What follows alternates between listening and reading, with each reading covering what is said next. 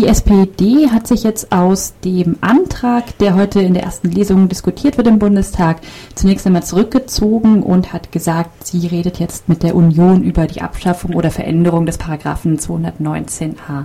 Warum kommt denn der Rückzug jetzt so spät, so kurz vor der Debatte?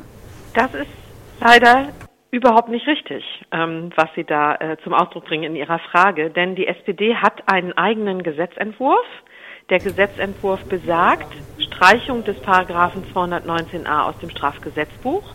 Und heute werden die ähm, Gesetzentwürfe von drei Fraktionen beraten. Zwei davon sind für Streichung, Grüne und Linke, so wie die SPD auch. Und einer ist ähm, für eine Änderung des Tatbestandes des 219a, damit ähm, Werbung noch strafbar bleibt, aber die objektive Information nicht mehr strafbar ist. Und die SPD ist ähm, die ganze Zeit in Gespräch mit den anderen Fraktionen. Wir haben weder unsere Position geändert noch einen Rückzug gemacht, sondern wir haben immer gesagt, wir versuchen mit fünf Fraktionen im Deutschen Bundestag eine Mehrheit zu schaffen. Denn bisher haben wir leider noch keine Mehrheit für Streichung im Deutschen Bundestag. Wäre es denn im Sinne der SPD dann im Zweifelsfall auf den Vorschlag der FDP einzugehen und so ein bisschen die kleinsten gemeinsamen Länder zu haben, damit ähm, eine Mehrheit zustande kommt?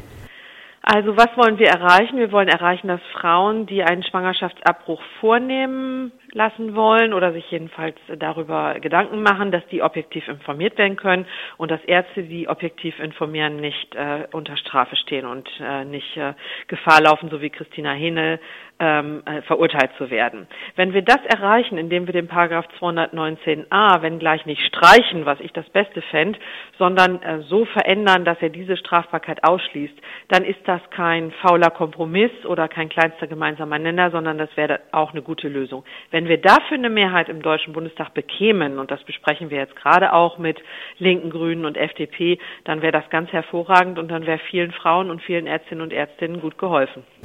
Wie sehen Sie denn die Gespräche mit der Union gerade über dieses Thema? Die hat ja im Grunde genommen eine Zustimmung dazu erstmal ausgeschlossen. Genau, das ist ähm, nicht ganz einfach mit der Union, weil sie sagen, sie wollen gar keine Veränderung. Also sie sehen das Problem nicht, wobei das Problem auf der Hand liegt nach der Verurteilung von Christina Hähnel. Also wir müssen etwas tun. Wir haben hier im Bundestag Handlungsbedarf.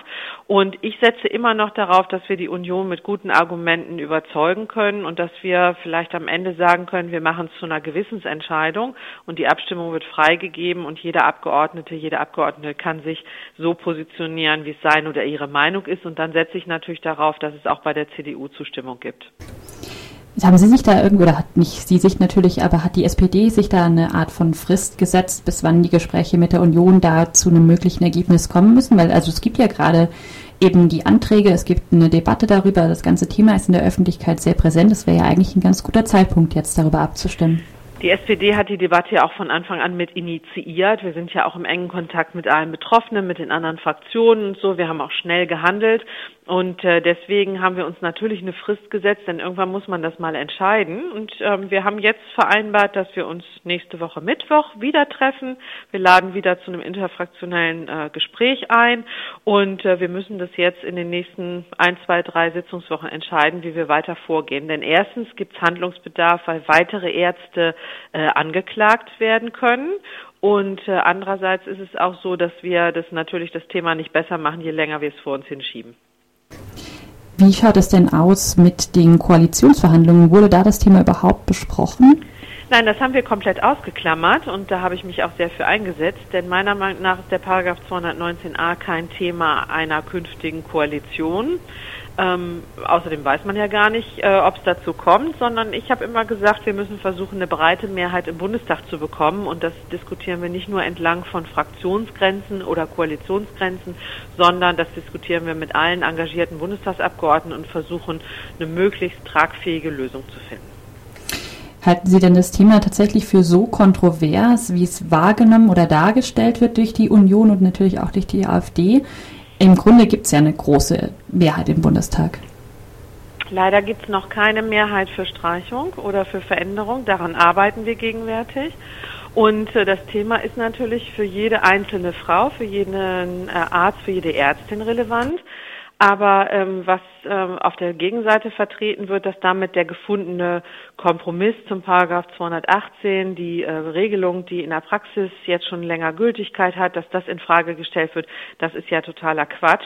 Wir handeln jetzt aufgrund der Verurteilung von Christina Hähnel und wir haben diesen Handlungsbedarf, aber äh, das ist weder eine Bedrohung des ungeborenen Lebens noch sonst irgendwas, sondern äh, das ist tatsächlich die Frage, will man Werbung für Schwangerschaftsabbrüche weiter unter Strafe stellen? Will man objektive Informationen ermöglichen? Und diese Frage müssen wir entscheiden.